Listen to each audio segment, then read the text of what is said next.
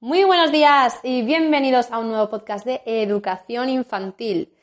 Yo soy Sara Carrión y esto es Vamos a Educar. Sí, señores, un podcast basado en estrategias, metodologías, habilidades y novedades sobre la educación infantil. Si queréis participar en el podcast o tenéis algo que contarnos, o alguna experiencia que, que, os haya pasado, si eres madre, padre o profesor y queréis que se hable de algún tema en concreto, solo tenéis que poneros en contacto en vamosaeducar.com y estaremos encantados de escucharte. Pero antes de empezar eh, el podcast tengo que contaros que estoy muy ilusionada en hacer este proyecto. Que no solamente va a ser el podcast, tengo más proyectos en mente que os iré transmitiendo, contando poco a poco. Y va, no me enrollo más. Y ahora sí que sí, arrancamos con el primer podcast, el yoga infantil.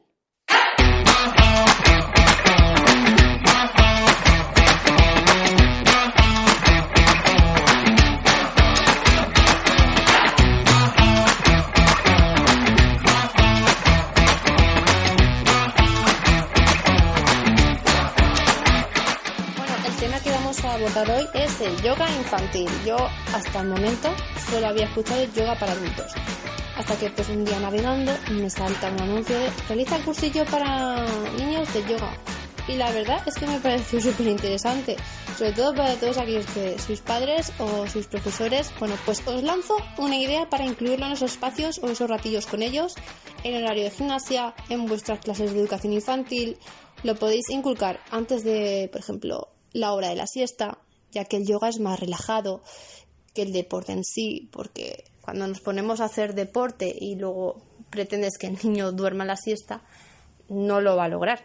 Necesita al menos un periodo de dos horas para que coincide el sueño. ¿Por qué? Porque durante el deporte se liberan unos neurotransmisores, uno de ellos la adrenalina, en la cual eh, pone el, cuerpo en estado de alerta, por lo que te va a ser imposible a lo mejor que el niño duerma. Así que mm, vamos a hablar de los beneficios eh, que aporta el yoga infantil. Pero antes que nada, vamos a hacer un, un repasito.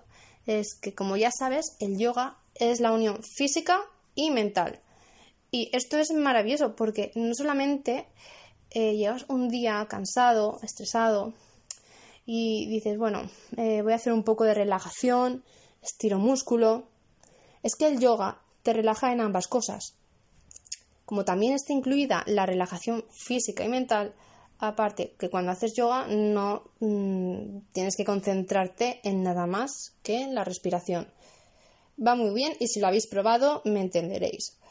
Pues de la misma manera le va a favorecer a vuestros hijos, así que vamos a hablar de los beneficios en la parte física del cuerpo.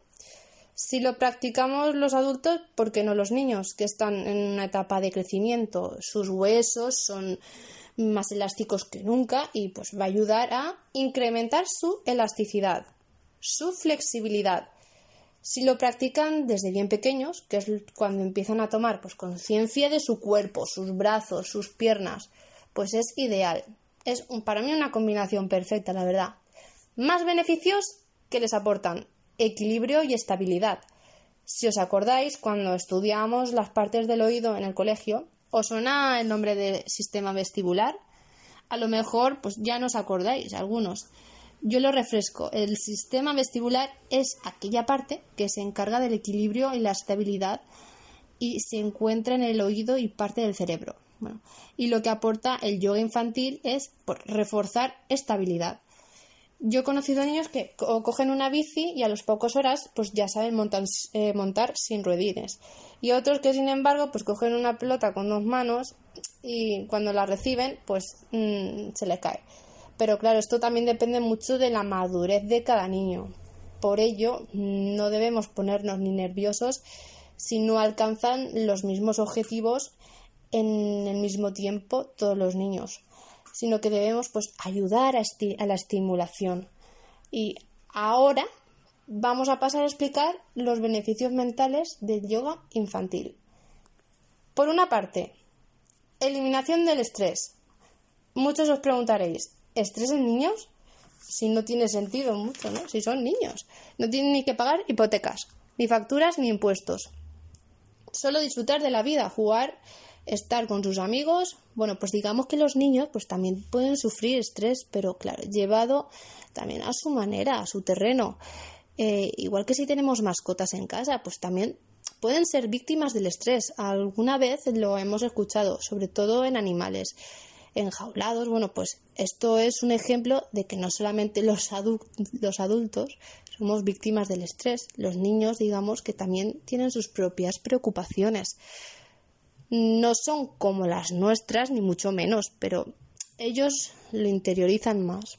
Por ejemplo, un niño eh, que se está metiendo con tu hijo pues debes de decirle que tiene que resolver su conflicto y no ser su eterno defensor ni protector y que no, no debe hacer caso a ciertas situaciones, pues esto puede ser un ejemplo concreto en el cual el niño pues puede sentirse estresado porque quiere encajar, pero no sabe cómo, estrés por asistir a demasiadas clases durante la semana, pero no nos paramos a preguntar si de verdad el niño quiere. A veces la gente pues lo hace más porque le gusta al propio padre que al propio hijo. Parece que es como a veces una especie de competición. Cuantos más clases extraescolares, mejor. A mí, sinceramente, me da esa impresión. Bueno, aquí el yoga lo que va a aportar es que durante un rato el niño pues se olvide de ese estrés al que está sometido y evidentemente quiero hacer un inciso es buenísimo aprender y reforzar actividades después del horario escolar. Pero desde mi punto de vista, pienso que niños menores de 6 años que ya tienen una jornada de 7 u 8 horas en la que muchos colegios tienen clases extraordinarias y en las que entre la hora del comedor y el patio antes de las 3 no paran de hacer actividades. Pienso que, que a veces no es necesario tan, eh, tanto ahogamiento en el niño. Pero bueno, si os interesa este tema y queréis que le dediquemos un podcast, me lo dejáis en los comentarios y le dedicaremos un programa. Aparte de esto, volvamos a otro aporte del yoga. Otro sería la concentración y pretender que el niño consiga esa calma mental. Aquí lo que debemos intentar es que se concentre en hacer el ejercicio, acompañado siempre adecuadamente la respiración inspirando por la nariz y no por la boca. La intención de que controlen la respiración es que quizás acceder primero a algo muy simple es a las emociones, que tienen un efecto muy rápido en cómo nos sentimos en el cuerpo. En la mente, eh, cuando respiramos lento y profundo, es mucho más difícil mantener tensión, por lo que la tranquilidad aparece y conseguimos esa relajación de la que hablábamos antes. Otro factor muy importante es el desarrollo pulmonar.